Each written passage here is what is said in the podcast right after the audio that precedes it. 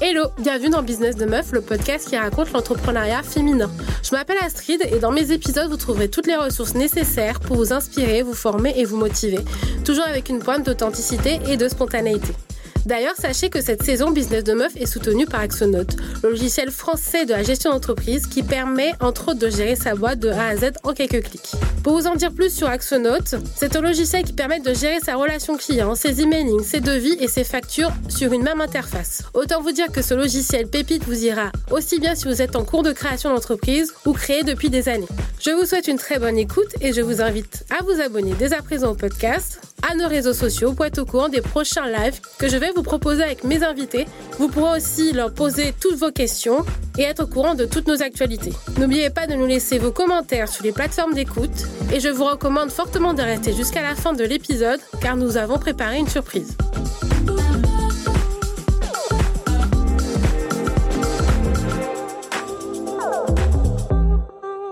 Hello les meufs, aujourd'hui je reçois Myriam, fondatrice de Lou Agency et fondatrice du podcast Influence Corner, le podcast du marketing d'influence. Bonjour Myriam. Bonjour Astrid.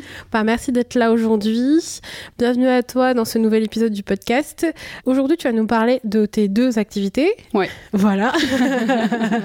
Parce que sinon, une, on s'ennuie. On vient en faire deux. Du coup, tu vas nous parler de Lou Agency, euh, comment tu as fondé ta boîte. Donc, euh, pour euh, préciser, c'est une agence spécialisée en influence et en Ouais. social media, hein, Exactement. clairement. Et aussi ton podcast Influence Corner, le podcast du marketing d'influence. C'est bien ça. Voilà. Bonjour à tous et à toutes. Je suis ravie d'être avec toi. Je m'appelle Myriam, j'ai 30 ans. Alors, j'aime pas trop me présenter euh, par euh, ce que je fais, mais plutôt par ce que j'aime. Mhm. Donc, euh, tu vois, j'avais fait un questionnaire à l'ancienne, tu sais, pour d'orientation et savoir quel métier tu, tu, veux, tu veux faire plus tard. Finalement, en fait, le résultat de ce, ce quiz, ou ce questionnaire plutôt, c'était que j'aimais conseiller et informer les gens. D'accord. Et j'ai trouvé que c'était très réaliste. Du coup, je suis un peu, euh, j'ai un peu continué dans cette vibe. Je me suis dit, bah tiens, quel métier je pourrais faire? Et euh, la com s'est un peu imposée euh, à moi, j'ai l'impression. journaliste aussi, mais bon, journaliste, j'avais entendu beaucoup de choses, comme quoi c'était difficile, etc. Donc ça m'a un peu découragée. Mhm. Et sinon, pour continuer sur ce qui me passionne, je suis passionnée aussi par l'humain. Donc euh, tout ce qui est lié à la psychologie, la sociologie, l'anthropologie, moi, ça me, ça me fait kiffer. D'accord. D'où euh, le fait que tu aies créé une agence de conseil. Ouais, et ben exactement. Je me suis aussi rendu compte que c'était des compétences qu'on euh, avait besoin pour euh, le marketing, la communication, et donc finalement connaître le consommateur dans toutes ses facettes, c'était intéressant pour le séduire, lui donner envie, et surtout trouver des solutions en fait à travers des produits pour son quotidien. Je sais pas, une crème, un shampoing, euh, euh, à manger, tu vois. C'est typiquement ce, ce genre de choses qui, qui me plaisait moi dans le marketing. D'accord. Et euh, du coup, tu as décidé de lancer euh, Lou Agency. Mm. Donc, c'est une euh, agence spécialisée dans le marketing d'influence ou le social media ou... Les deux, en fait, parce Ouais. que l'influence n'existe pas sans le social media, enfin, en tout cas, l'influence marketing. C'est quelque chose qui s'est développé euh, ces dernières années de manière euh, vraiment exceptionnelle, dans le sens où beaucoup de marques, même les plus récentes, euh, veulent faire de l'influence pour euh, développer leur visibilité sur les réseaux sociaux, amplifier leur message, euh, tu vois, leur stratégie social media, tout simplement. D'accord. Et est-ce que tu peux nous expliquer un petit peu ce que tu fais dans ton agence Comment tu accompagnes tes clients? Enfin, qu'est-ce que aujourd'hui, quand on parle de influence digitale et de social media, quels sont tes plans, enfin, tes actions? Alors déjà, il y a un positionnement que j'ai pris, que j'ai voulu euh, vraiment marquer le, le coup, si je peux dire ça comme ça, c'est que je suis une agence mixte et inclusive, dans le sens où j'ai voulu euh, représenter une certaine euh, population qui, qui euh, n'était à ce jour pas représentée dans les campagnes euh, com, marketing.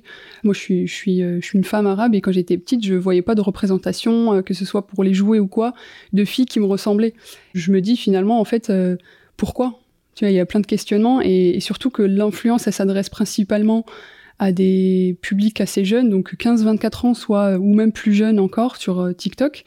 Et je me dis, c'est le rôle des, marques est super important dans ça parce qu'elles doivent euh, prendre la parole et surtout euh, s'adresser de la bonne manière. D'où l'idée en fait de, de, faire de l'influence mixte et inclusive mhm. pour accompagner les marques sur un volet plus sociétal. Donc prendre la parole sur des thèmes liés à la culture, à la diversité, à l'inclusion, mais de façon authentique et créative.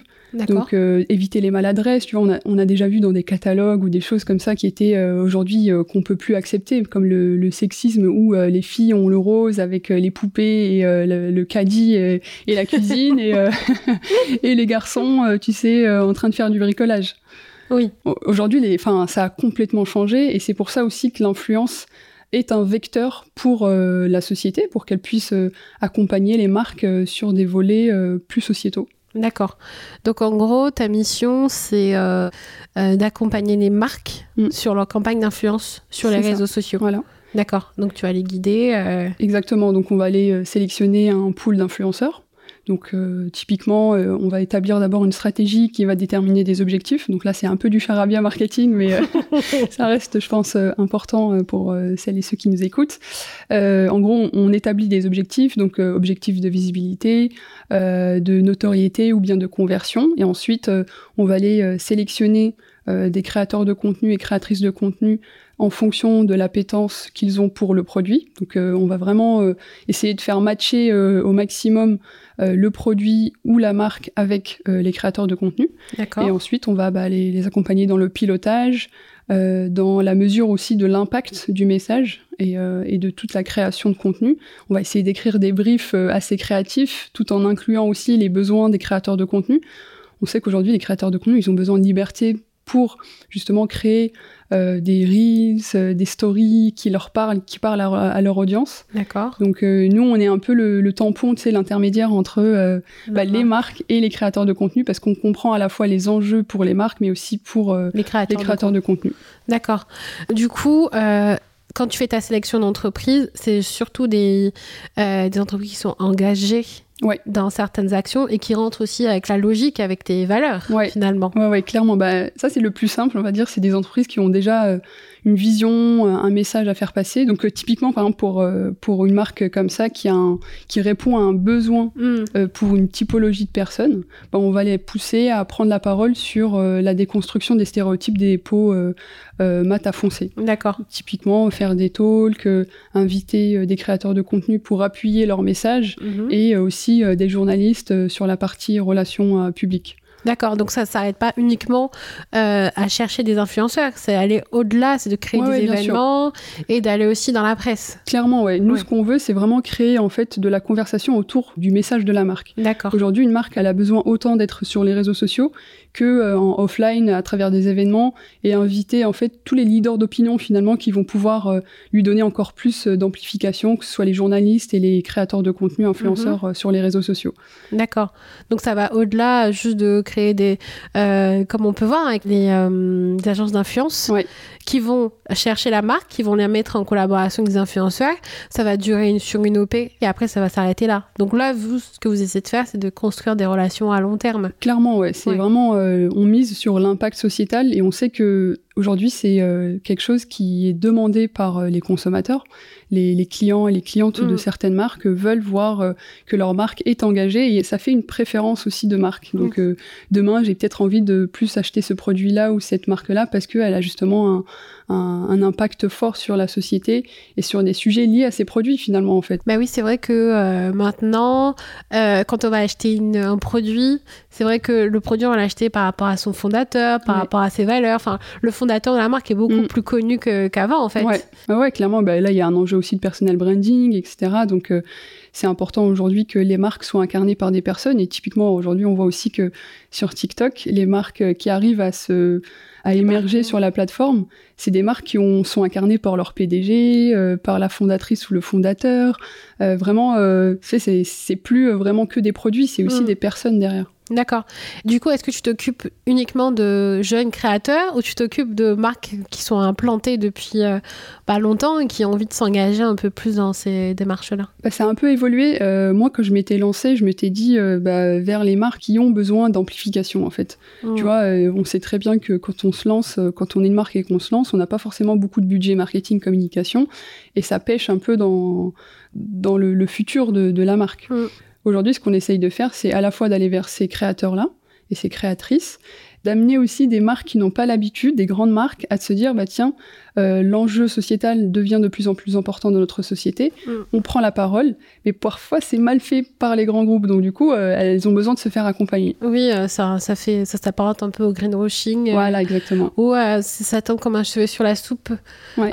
Ou ça se voit que c'est que ça correspond pas à l'ADN de la marque et que c'est. Oui, en plus la sélection des influenceurs, elle se fait pas uniquement sur la typologie, tu vois, sur le nombre d'abonnés, elle se fait aussi parce que euh, ce créateur de contenu là va euh, aimer les produits, est-ce qu'il les utilise déjà, est-ce que euh, à travers sa communauté, lui, son audience, euh, ça peut matcher avec mm. nos futurs clients et est-ce que peut-être on peut aller chercher une nouvelle type de clientèle justement à qui on s'adressait pas alors que nos produits, euh, je sais pas, c'est un shampoing, il s'adresse à tout le monde et finalement on s'adresse qu'à une partie de la population. J'avais déjà euh, discuté de ce point-là avec des influenceurs et même avec des agences, etc. Et qui disaient de plus en plus que le nombre d'abonnés ne fait pas aussi le retour sur investissement. Ah, clairement, ouais, clairement. Euh, bah, le nombre d'abonnés, ça peut juste apprécier le, créateur de contenu dans son métier, c'est-à-dire que voilà, il est, il est établi, euh, il fait attention à ce qu'il dit, à ce qu'il fait, et il a envie vraiment de, continuer en tant que créateur de contenu et mm. créatrice. Mais c'est vrai que c'est un vanity score, quoi. C'est pas, c'est pas quelque chose qui va refléter si euh, sa communauté est engagée, euh, si le produit peut lui plaire en fait. Mm. C'est vraiment en fait c'est pour ça que c'est très humain. C'est du one to one. Nous quand on va contacter pour une campagne des créateurs de contenu, on va vraiment prendre le temps. Déjà on va partager un brief personnalisé. on s'adresse pas à tous les créateurs de la même façon mm-hmm. et surtout on va aller co-construire la campagne. C'est-à-dire qu'on va lui dire, bah, tiens, quelles sont tes idées pour ce produit-là ou pour notre campagne? Tout en euh, démontrant en fait tous les grands messages qu'on a envie d'envoyer euh, à travers les réseaux sociaux. Mm. Et s'il est d'accord avec ça, bah, pourquoi pas euh, créer quelque chose de, très original et qui parle aussi à son audience. Ouais. on a tendance à voir ça en fait. On voit quand une agence média a lancé sa campagne parce que tous les influenceurs qui ont des, des communautés similaires proposent la même chose en même temps. Mm. Et en fait, ça a un aspect un peu euh, péjoratif euh, sur la campagne, quoi, parce qu'on se dit, bon, en fait, euh, ils ont tous été payés pour, on sent pas l'engagement, on sent tous que, oui, il y a une opportunité de mm. marché et de conversion, et voilà, c'est tout. Mm. Mais clairement, on le sent aujourd'hui. Mm. Hein. Moi, je, je, peux voir des campagnes qui, qui n'ont pas performé parce que justement le, message était identique et ça parfois il faut aussi convaincre les marques d'aller sur des terrains un peu nouveaux pour que ça puisse marcher parce que finalement, aujourd'hui, les consommateurs et même euh, les, générations qui utilisent les réseaux sociaux savent comment un placement de produit euh, se fait, euh, savent le reconnaître, etc. Elles sont pas, ils sont pas dupes. Et c'est pour ça qu'il faut vraiment intégrer l'influenceur dans sa démarche pour que ça marche. Et il y a de plus en plus aussi de campagnes qui se font sur la durée, c'est-à-dire qu'on va peut-être plus choisir des 4-5 influenceurs sur l'année et euh, travailler avec eux sur la durée hmm. que euh, à chaque campagne choisir des nouveaux et finalement ne ne, ne, pas avoir cette cohérence dans, le, dans le message. Parce que finalement, c'est la répétition qui fait que Exactement, on achète un produit ou qu'on commence à s'y intéresser. Parce que finalement, une campagne, on voit la campagne, on achète peut-être le produit une fois, hmm. mais si on revoit pas le produit en question, euh, ça peut nous faire faire un test et pas l'acheter. le taux de réachat il peut être un peu plus faible. Ouais. Mais c'est ce que je c'est ce que je, je, fais justement avec mon podcast Influence Corner. Mm. Euh, j'ai reçu beaucoup de témoignages de, de marques. Donc c'est un podcast qui va décrypter euh, le monde de l'influence à travers le prisme des marques et des influenceurs. Le tout c'est un peu de d'avoir autour de la table, même s'ils sont pas ensemble, un peu les échos des influenceurs et euh, la parole des marques et de savoir en fait comment ils mettent en place leur stratégie d'influence. Et, euh, ça revient beaucoup en fait. Les campagnes sur la durée marchent mieux parce qu'il y a cette cohérence euh, avec le public. Oui. Finalement on revient sur une, pratique de marketing courante avec la, télé finalement. Ouais c'est ça. Il faut éviter justement la publicité parce que c'était pour ça à la base que l'influence avait émergé que les placements de produits marchaient mieux sur les réseaux sociaux. C'est que c'était euh, dans, c'était intégré dans la vie de l'influenceur. C'est-à-dire que quand une influenceuse ou un influenceur euh, présente un produit, hmm. on va dire encore une fois un shampoing, bah c'est parce qu'en en fait, euh, pour lui, il a trouvé que ça l'aidait beaucoup dans sa routine. Oui, mais ça, c'était l'influence d'antan. ouais, exactement.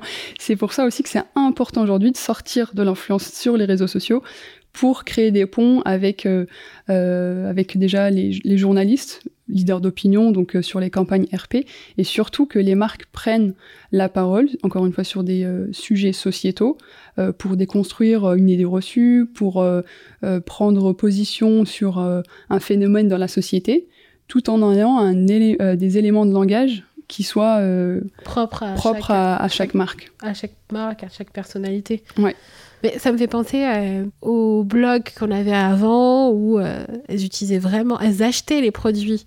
Mm. Il n'y avait pas encore ce truc où euh, les marques envoyaient les produits et du coup elles mm. en parlaient. Maintenant, il y a un peu ce manque de transparence qui peut faire un petit peu peur aux, gens. Enfin, ouais, bah, en fait, on travaille dessus justement sur la transparence.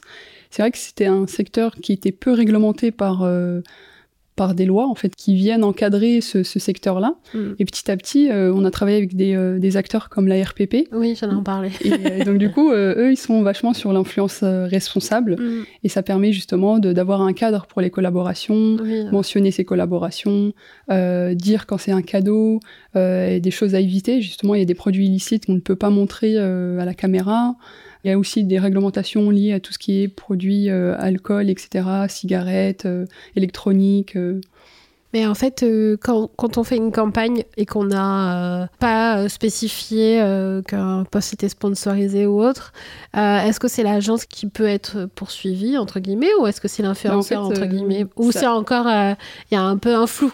bah, en fait, c'est à tous les acteurs déjà de, de connaître les règles, parce qu'il y a des règles. C'est la publicité dissimulée, elle est, elle est punie par la loi. Et, euh, et donc, euh, du coup, l'agence, elle doit avoir euh, un aspect juridique assez béton pour qu'elle puisse savoir quelles sont les règles et justement les transmettre à l'influenceur s'il ne mhm. les connaît pas, surtout à la marque. Et bien sûr, les, les influenceurs, enfin, nul n'est censé ignorer la loi. Donc, eux aussi doivent connaître la réglementation liée à ce produit-là. Typiquement, bah, euh, savoir que la mention de la collaboration est importante et euh, comment dire ça? Ouais, D'obligatoire en fait. Ouais. C'est euh, quelque chose d'obligatoire, oui. Oui, oui. Comment le dire autrement Tout simplement. Euh, ok. Et euh, qu'est-ce qui t'a vraiment motivé à lancer euh, ton agence finalement? Est-ce que c'est ce que tu faisais avant? Est-ce que c'est une envie? Est-ce que c'est ton engagement qui a pris le pas Pas du tout. En fait, ça s'est fait petit à petit. J'avais toujours envie d'entreprendre, mais je savais pas trop dans quoi. Et je me suis toujours dit que partir d'une spécialisation, ça rassure un petit peu, tu vois, de savoir de quoi tu parles, ça aide. Et donc du coup, j'avais travaillé beaucoup bah, en entreprise, dans des grands groupes, dans des petites PME, des TPE, toujours dans le marketing, donc assistante marketing, chef de projet, chargée de marketing. Et je me retrouvais pas forcément en fait euh, dans des secteurs très différents, à hein, l'énergie, euh, euh, bien de grande consommation, secteur voyage, etc. Enfin, c'était assez différent en termes de secteur et je me retrouvais pas dans les dans les jobs que je faisais. Mais j'étais toujours assez intéressée par le marketing de manière générale. Donc euh, ça a commencé avec le marketing digital et petit à petit, euh, je vois l'engouement qu'il y a pour l'influence et l'impact que ça peut avoir mm. aussi. Et je me dis, bah tiens, euh, pourquoi pas créer une agence? Oui. Sauf que quand je parle de ça autour de moi, on me dit ouais, mais t'as pas de réseau et tout. Qu'est-ce que tu vas faire avec ton agence? Enfin, C'est assez compliqué, tu vois. C'est vrai que en France, en tout cas, c'est assez compliqué d'émerger. Il y en a déjà beaucoup, mm. des très connus. et moi, c'est pendant le confinement hein, que tout ça s'est passé. Oui, c'est que tu avais l'idée d'entreprendre, tu tu te retrouvais pas forcément dans le métier que tu faisais. Mm. Enfin, le... Plus le salarié, en fait. Oui. Ah, c'est le côté salarié qui te plaisait plus? Ouais, il y avait trop de contraintes, en fait, ou de protocoles. Après, je peux comprendre, hein, tout doit être encadré et tout. Euh, tu es dans une équipe marketing, tu dois justifier que tu as besoin de temps pour mettre en place un projet. Parfois, on va te le refuser, on te dit pas forcément pourquoi. Mm. Euh, C'était vite. Euh, T'as eu un ras-le-bol, enfin ras-le-bol, enfin pas ras-le-bol, mais euh, tu te sentais un peu bridé dans ta créativité. Exactement, ouais, c'est le mot. C'est vrai que euh, tu as beaucoup de process quand tu es dans les grandes boîtes, dans les TPE-PME tu es un peu plus enfin autonome mm. sur tes missions et on vient pas trop te demander. Des fois, tu es un peu trop autonome sur tes missions. Donc, euh, tu peux faire beaucoup, beaucoup de choses. Et euh, voilà. Je pense que oui, je peux comprendre aussi que tu as eu envie de, de, voir ça. Et enfin, tu as toujours été passionné par le marketing d'influence ou euh, c'est venu aussi de, des expériences que tu as eues sur le terrain? C'est ça, c'est les expériences que j'ai eues sur le terrain. C'est-à-dire que je suis passée par une phase de transition où j'étais freelance. D'accord. J'ai vu que, voilà, moi, je suis quelqu'un que j'apprends, enfin, je, je, me documente beaucoup sur les choses etc. J'ai pas forcément besoin de diplôme ou mm. même si on sent qu'on n'est pas forcément toujours légitime, tu vois, je, me dis bon bah avec beaucoup de connaissances finalement c'est à la portée de tout le monde de se dire je vais me documenter sur un sujet et je vais en devenir presque expert ou experte. Et euh, c'est comme ça, en fait, j'ai fait mes premières euh, collabs et euh, finalement, j'ai beaucoup aimé l'aspect humain, justement, que je retrouvais à les sélectionner les créateurs de contenu. Et mm. j'avais cette liberté aussi de les choisir. Donc, l'impact, encore une fois, sur le côté inclusif et mixte. Et je me suis dit, bah tiens, euh, mais est-ce que c'est pas là où aussi il y avait une carte à jouer? Parce que finalement tu as essayé d'aller dans un créneau euh, qui n'était pas forcément exploité par tout le monde et c'est là que peut-être que tu t'es dit qu'il y avait un potentiel parce que peut-être que euh, il y a un potentiel à ce que des marques aient un discours un peu plus inclusif ou que des personnes qui sont influençantes dans leur domaine sortent un peu dans leur dans l'espèce d'entre-soi qu'il y a, qu'on leur propose uniquement les mêmes produits ou les mêmes choses aussi. Exactement, c'est exactement ça. et en plus, j'avais j'avais, je m'étais documenté sur les business plans, etc. On me disait souvent aussi que le modèle agence, c'est un modèle qui est has-been et que ça y est, ça marche plus. Euh, enfin, ça, ça n'existe plus finalement, en fait, euh, le modèle euh, classique de l'agence. Je le vois aujourd'hui, en fait, les agences ont tous un volet studio, production, etc. Mhm. vraiment pour proposer à leurs clients de prendre part au message à travers de la création de contenu, vidéo, podcast, et, etc. Donc ça, je peux le comprendre tout à fait. Mais après, je me dis, moi, en fait, le, le créneau que j'ai pris, comme tu as dit, il est encore tellement nouveau que le modèle agence, ça marche encore. Oui. Donc euh, je, tente l'expérience, finalement j'ai rien à perdre, au pire après je reprends un euh. CDI et, basta quoi. Et euh, finalement, bah, de fil en aiguille, je trouve qu'il y a justement cette appétence, que les marques ont envie de, de, En fait, elles ont envie de le faire, mais elles ne savent pas comment le faire. Hmm. Et il y a ce côté où elles ont besoin d'être accompagnées sur tout le volet à la fois création de contenu avec les réseaux sociaux, à la fois influence avec notamment euh, les messages clés à envoyer, et surtout euh, la hum, sélection du pool d'influenceurs, mm. euh, le pilotage et la mesure, mais aussi sur le volet qu'on s'était dit aussi, relations publiques. Comment en fait j'arrive à faire des ponts hein, avec tous ces aspects-là et de créer de la conversation autour de ma marque. Juste envoyer juste un communiqué de presse et puis Exactement, à attendre que mm. quelqu'un le lise, alors que les journalistes, on sait voilà, c'est plutôt créer les opportunités, de créer des événements, des talks euh, inclusifs et, de pouvoir les inviter pour qu'elles puissent voir finalement et prendre, euh, avoir un avis sur ce que la marque fait. Oui, parce que euh, ce qu'on me disait aussi, c'est que les journalistes attendent qu'on leur vende quelque chose clairement, un sujet clairement. Ils veulent plus. Bah, en fait, on n'a plus le temps de lire. Qu'on leur donne un truc pré-mâché et intéressant, croustillant pour qu'ils puissent euh, Exactement, en parler. Donc il faut mettre le paquet. Après, on, va aller sur d'autres sujets où euh, les médias aussi, avec les réseaux sociaux, euh, doivent sans, cesse fournir, sans cesse fournir de, l'information. Et donc, du coup, bah, aller sur des, des, informations selon la, consommation, donc euh, consommation rapide, euh, euh, très recherchée, etc., etc. Moi, je fais pas forcément des relations publiques. C'est justement comme je te l'avais dit, une, amie est presque associée, Elisa Omara, qui est, elle, attachée de presse, qui a son propre cabinet de relations publiques. Donc, du coup, on unit nos forces, vu que c'est complémentaire dans nos offres, pour créer de la conversation autour des marques. Mm. Et c'est plus elle qui va aller, justement, sur les sujets liés aux journalistes. D'accord. Ce que j'allais te demander justement, euh, est-ce que tu t'es lancé seule dans l'aventure? Est-ce que tu avais été accompagnée? Tu été accompagnée, euh, je sais pas, par un organisme spécifique ou euh, le fait d'être à deux Bah moi, c'est vrai que alors pour, pour répondre à ta question, je me suis lancée seule et justement au bout de 4-5 mois, je me retrouve solo, tu sais, sans pouvoir confronter mes idées alors que c'est la base de mon métier. Et, et finalement, il manque ce côté humain euh, que j'ai pas au quotidien mm. euh, si je contacte pas par email les créateurs de contenu ou quoi. Donc je me dis, euh, il faut que je me fasse accompagner ou en tout cas trouver des relais de gens comme moi qui se sont lancés dans l'aventure entrepreneuriale. Et, et, je poste une story où je vois justement Lisa qui a posté une story sur les podcasts. Et je lui dis, et moi je, venais de lancer mon podcast. Ah, ah bah tiens, il faut que je t'interviewe pour mon podcast et tout. je veux avoir ton avis sur les relations publiques. Et euh, il faut savoir qu'on était en fait issus du même quartier euh, dans le dans le 20e et qu'on se connaissait déjà euh, via un taf étudiant. Et on reprend contact à ce moment-là et elle me dit ah bah tiens moi aussi je suis en transition, je suis en train de créer ma boîte et on décide finalement de, de, continuer l'aventure ensemble et de fil en aiguille bah on travaille un peu sur tous les projets ensemble. Ensemble. Ouais.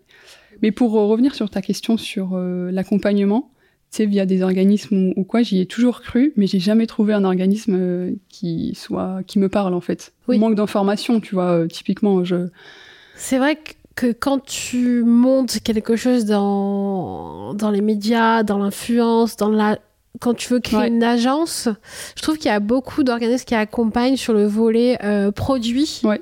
Quand tu veux lancer un produit ou quand tu veux lancer, je sais pas, un bar, un restaurant, quelque mm. chose de tangible. Mais quand c'est dans le conseil, je trouve que c'est assez compliqué. Après, tu as des organismes comme Creatis. Ouais, j'y suis. Euh, bah oui, tu vois. comme Creatis, euh, qui accompagne maintenant les créateurs de contenu, donc les newsletters, podcasts, tous les nouveaux créateurs de contenu, les contenus qu'on connaît, hmm. qui n'étaient pas forcément considérés comme euh, médias auparavant. Je sais qu'ils accompagnent, mais je trouve que quand on n'a pas un produit euh, tangible, c'est assez compliqué de se faire accompagner, sauf par euh, des, bah, des business coachs mm. ou sinon euh, par des, des organismes privés qui ne sont pas gérés par l'État. Mais il y avait beaucoup, enfin moi j'avais, j'ai été attirée par Réseau Entreprendre. Oui. Mais pour y entrer, il faut... un dossier béton, enfin avec un bon business plan. Voilà, exactement. Et tout ce que je déteste, la paperasse que je déteste, donc du coup ça m'a un peu freiné et c'est peut-être le but aussi. Mais euh, c'est vrai que. C'est pas forcément le but, mais euh, des fois, pour avoir accès à ce. Il faut montrer une certaine motivation. Non, il faut être accompagné pour la construction du dossier, en fait, par mm. des cabinets euh, qui aident à la création d'entreprise, et mm. ça se fait. Hein. En fait, il faut être épaulé dans son projet, et tu vois, c'est un certain financement à avoir au départ, mm. mais au final, quand tu sais que tu peux rentrer dans le réseau entreprendre, mais en fait, c'est que tu as un, un, business plan qui est quali, un dossier qui est bien, on t'a accompagné dans la construction. Après, il y a des cabinets qui qui t'aident à rentrer dans ce type d'organisme. Et après, quand tu as ton prêt, finalement, tu peux les. Tu peux. Euh, C'était pas tant l'argent en fait qui, qui me manquait pour me développer ou quoi. C'est aussi, euh, ne serait-ce que tu vois le l'accompagnement autour euh, de l'administration, de des choses un peu courantes comme la compta, etc., la, la finance, les choses très Mais tu sais qu'il y a deux types. Euh, enfin, j'ai remarqué, hein, moi, de, euh, qu'il y a deux types d'entrepreneurs. Il y a les entrepreneurs qui sont très créatifs, qui aiment la créativité, la création, euh, voilà, qui aiment ça. Et ceux qui sont plutôt orientés sur les aspects un peu plus chiffres, comptabilité, etc. Mais il y a deux types. Et c'est vrai que souvent, il y a beaucoup de personnes qui arrivent à s'associer et euh, ils se complètent parce que les deux ont cet aspect, euh, un à l'aspect financier, un à l'aspect créatif, et ça match. Nous, on est toutes les deux créatives, donc du coup. Oui, c'est ça. Donc, euh, pour trouver la personne qui est complémentaire sur l'aspect financier, bah, c'est vrai que souvent tu te fais accompagner soit par un cabinet d'expertise comptable, ça dépend du statut que tu as, ou sinon euh, par euh, des organismes spécialisés. Je te dis, il y a mm. des cabinets qui le font très bien et qui t'épaulent. Et finalement, c'est pas si mal que ça parce qu'au final, bah, tu peux te concentrer sur ce qui te plaît le plus. Ouais, clairement, bah oui. Quand tu as laissé quelqu'un s'occuper de tes chiffres, bon, il faut quand même les examiner parce que tu es quand même responsable de ta boîte. Clairement. Mais c'est vrai que c'est pas, pas évident au départ. Il faut trouver cette complémentarité. Mm. Et je pense qu'il y a beaucoup qui s'associent. Mais ouais, mais je pense que c'est essentiel de se faire accompagner. Mais alors, dans le ratio, je pense que j'ai plus de femmes qui sont créatives. le côté financier, il euh, y en a, mais elles sont moins, moins nombreuses. Je rencontre ouais. des créatives. et euh, du coup, cette association-là, ça t'a permis de pas te sentir seule au quotidien et d'avoir un peu euh, d'avoir le pôle RP finalement. Ouais, ouais, clairement. De, bah déjà, ouais, de, de pouvoir euh, avoir une offre globale mm. et surtout aussi de, bah, face aux clients, euh, tu arrives à deux, c'est beaucoup plus rassurant. Euh, derrière, voilà, tu as un coup de mou, bah, même psychologique, bah, tu peux retrouver de la motivation auprès de, de, ta collègue, ton partenaire. non, c'est vraiment, c'est mm. vraiment quelque chose d'essentiel.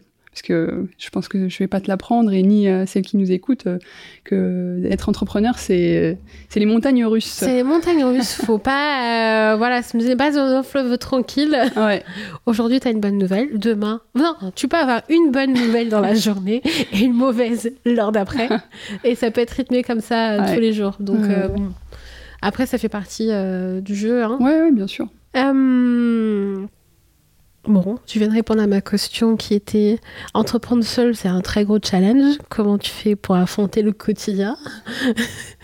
Donc, Tu fais du yoga? Bah, Pas du tout, non. Je, je fais beaucoup confiance à mon instinct mm. et je me documente beaucoup, je lis beaucoup, je j'essaie de me rassurer par ça. En fait, c'est ça. En plus, c'est essentiel dans nos métiers de, de, faire de la veille, de savoir quelles sont les tendances. Euh, euh, quels sont les besoins aujourd'hui aussi de, mes clients, des, marques que j'accompagne.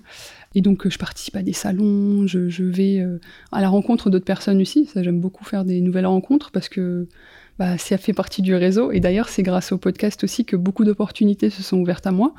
Et aujourd'hui, je, je vends même des espaces sur mon podcast à des, marques pour qu'elles prennent la parole ou à des institutions, des organismes. C'est un nouveau euh, modèle économique que j'ai trouvé et ça, je, je l'aurais. Enfin, personne ne le dit et finalement, c'est avec l'expérience que petit à petit, tu t'apprends et surtout, tu, tu l'adaptes à ton expérience à toi pour proposer quelque chose qui, qui corresponde toujours. voilà. Mais finalement, ça s'imbrique bien entre euh, ton podcast que tu proposes euh, au sein de ton agence. Est-ce que tu as eu l'idée du podcast en même temps que l'agence ou c'est venu un petit peu après? Bah, Je saurais pas te dire, mais je sais que je l'ai créé euh, quelques mois après avoir créé l'agence, justement un peu aussi pour pallier à ce manque de réseau, parce qu'aller vers les invités, bah, c'est aussi leur montrer que j'ai une agence et que potentiellement je peux, je peux les accompagner, même si c'est pas du tout l'objectif premier, premier, Mais voilà, ça m'est déjà arrivé aussi de, me faire connaître, d'avoir des clients et des clientes à travers ce, ce volet-là. Et, euh, et, surtout, bah, ça renforce aussi euh, le côté euh, expert, parce que moi, je dois continuellement faire de la veille, comme on le disait. J'apprends aussi de, des, personnes qui, qui viennent à moi. D'accord. Donc au final, ça te permet aussi d'être en veille, de discuter avec des experts dans le, dans le domaine. Finalement, euh, c'est comme ça que tu apprends aussi. Et après, il y a aussi la communauté des podcasteurs aussi qui est énorme. Oui. Ça, c'est une très belle euh, famille, je dirais, mais parce que en fait, euh, j'ai l'impression qu'il n'y a pas forcément de concurrence. Non. Et, et les échanges sont assez bienveillants, ouverts, d'esprit. Il n'y a pas ce côté compétition, donc c'est encore bien et j'espère pouvoir. C'est vrai que tu as raison dans le secteur du podcast. C'est bon enfant, mm. dans le sens où euh, quand tu as créé un podcast, tout le monde comprend en fait par quoi tu... tu... Enfin, tout le monde comprend tes problématiques. en fait, c'est comme quand tu es entrepreneur, es dans une communauté d'entrepreneurs, bah, tout le monde arrive à se comprendre et comprend un peu tes problèmes. Et quand tu deviens podcasteur, bah, tout le monde comprend tes problèmes, tout le monde comprend des problèmes techniques. Mais tu sais que ça m'a même rapproché un petit peu des créateurs de contenu parce que du coup aussi, euh, bah, ils montent des épisodes vidéo, etc. Ils sont vachement très... Euh, très avancé sur ce sujet-là mm. et euh, j'ai déjà pris des conseils de d'eux euh, sur bah, comment optimiser mon temps ou faire ci, faire ça, etc. Même si c'est pas lié directement au podcast, mais la création de contenu, en fait, c'est encore euh, une, une, autre grande famille de... de, une communauté limite. Oui, de créateurs de contenu. Ouais. c'est quand c'est pas ton métier. Mm. Enfin, c'est très chronophage. Quand c'est ton métier, Enfin, faut tout le temps être créatif, il euh, mm. faut tout le temps donner euh, de nouvelles idées, tout le temps. Euh, Et cet état-là peut les épuiser. Hein. Ça, c'est aussi le travail qu'on fait avec les marques, c'est de leur montrer que c'est un vrai métier et qu'il faut comprendre que certes, on a envoyé le brief, s'il n'a pas répondu tout de suite, c'est pas la mort. ah bah oui, quand même. bah, souvent, les gens ils pensent que c'est juste venir présenter un produit et repartir en fait alors que ça nécessite tellement de temps. Euh... il y a une réflexion sur le brief. Est-ce que déjà ça lui plaît? Est-ce qu'il euh, a des idées euh, qui lui viennent à l'esprit? Comment ça va s'imbriquer euh, parmi les placements éditoriale, et parmi aussi les collaborations qu'il a déjà en mm. cours? Le timing, enfin, il y a plein, plein d'aspects. Ouais, et aussi les aspects liés à la vie humaine. Il peut tomber malade et s'il n'a pas posté ce jour-là, bah, bah écoute, c'est pas grave, il va reposter plus tard et euh, c'est pas. Euh, c'est pour ça que c'est, je pense, sans vouloir euh, prêcher pour ma paroisse, mais c'est important d'avoir une agence pour justement gérer tout ce pilotage qui est énorme hein, en bah termes de travail à fournir. Et généralement, les marques n'ont pas forcément les équipes appropriées pour le faire en interne et c'est pour ça qu'elles font appel à des agences. Mais c'est surtout pour gérer ce, être l'intermédiaire et faire un peu la, zone tampon entre les deux et à la fois défendre les intérêts de la marque, mais aussi comprendre les, intérêts du créateur de contenu. Mmh.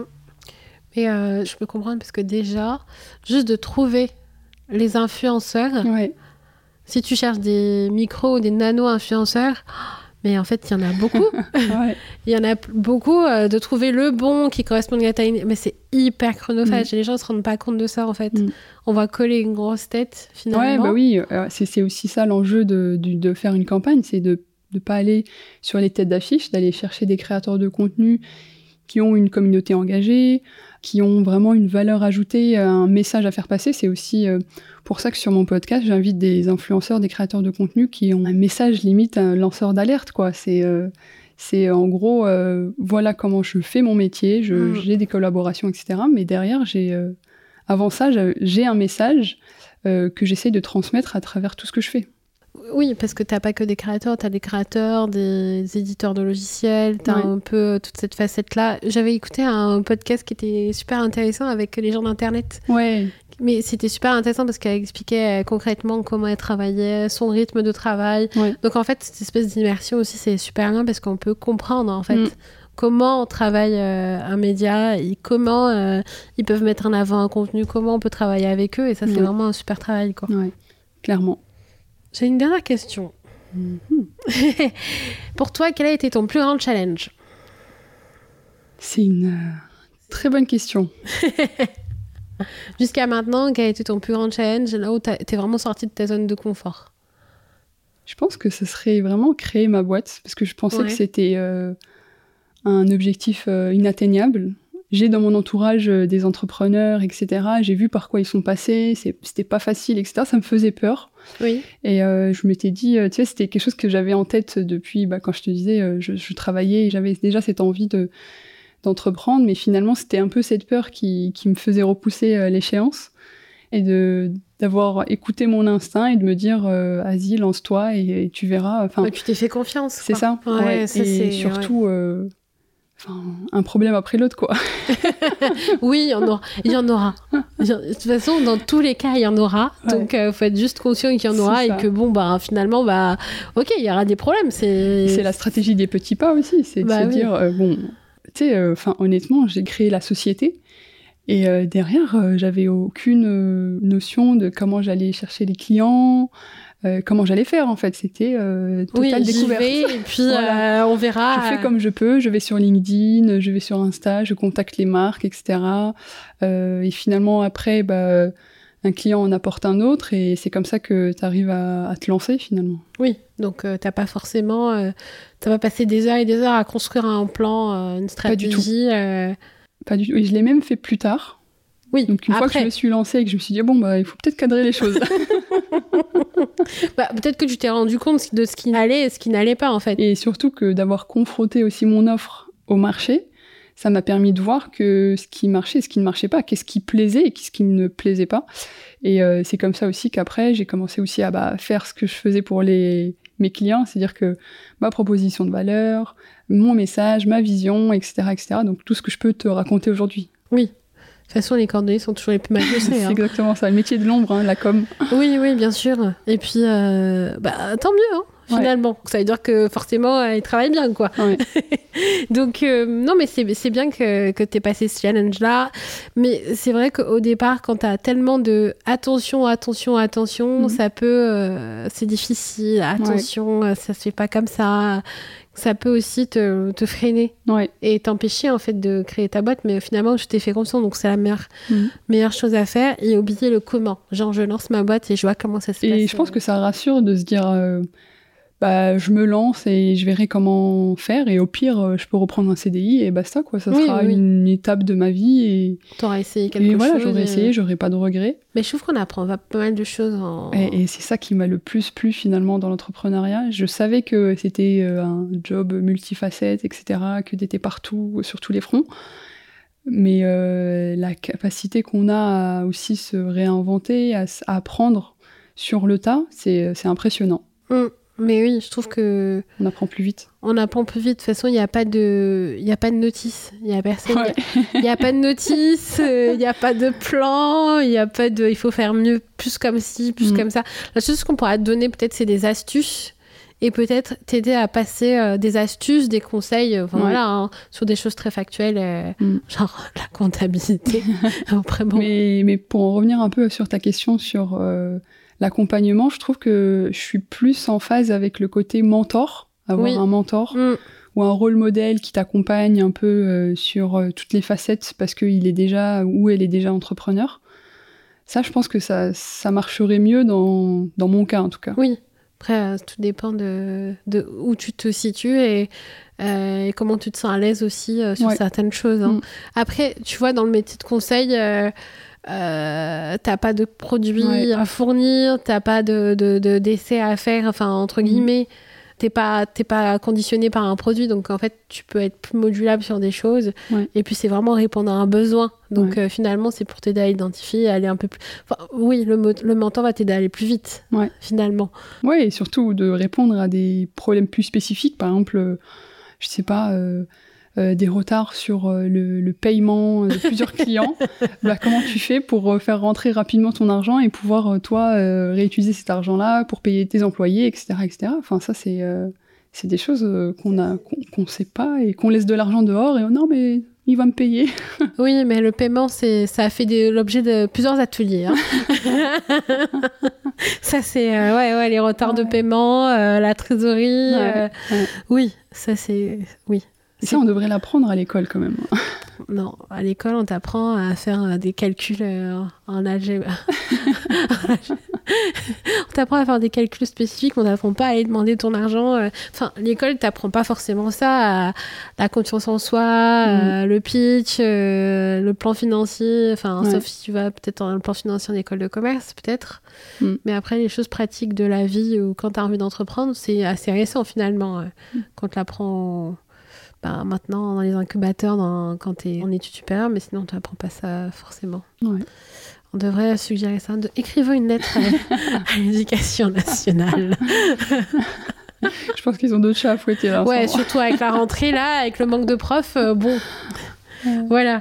Ben, merci Myriam d'avoir euh, participé à cet épisode. Merci à toi, tu m'as mis vraiment euh, à l'aise. donc. Ça va, tu as repassé derrière le micro Bah franchement, si tu veux, hein, quand tu veux. c'est vrai que de passer de l'autre côté, c'est une première pour toi. Ouais. Et je suis ravie de l'avoir fait avec toi. Ah bah, c'est encore, hein, c'est encore plus flatteur. Donc, merci les filles d'avoir écouté. Merci à toi Myriam. Merci à vous de nous avoir écoutés et à bientôt. Oui, et puis avant de terminer, si vous voulez retrouver toutes les informations sur Myriam, vous retrouvez tout dans la barre d'informations dans la description du podcast. Voilà, vous pouvez la suivre sur les réseaux sociaux, suivre son podcast, Influence Corner, et laisser des étoiles hein, pour nous sur Apple, un max d'étoiles. Merci beaucoup et je vous dis à bientôt. Ciao. À bientôt trop cool, vous êtes restés jusqu'à la fin et j'ai envie de vous remercier euh, de votre écoute. Je vous offre un petit bon cadeau que vous pourrez retrouver dans la bio, dans la description du, podcast. Donc euh, voilà, c'est un petit cadeau que je vous propose avec Axonote, donc allez regarder, ça va être top. Et puis je vous donne rendez-vous très rapidement dans deux semaines pour le prochain épisode de podcast. À bientôt, ciao les meufs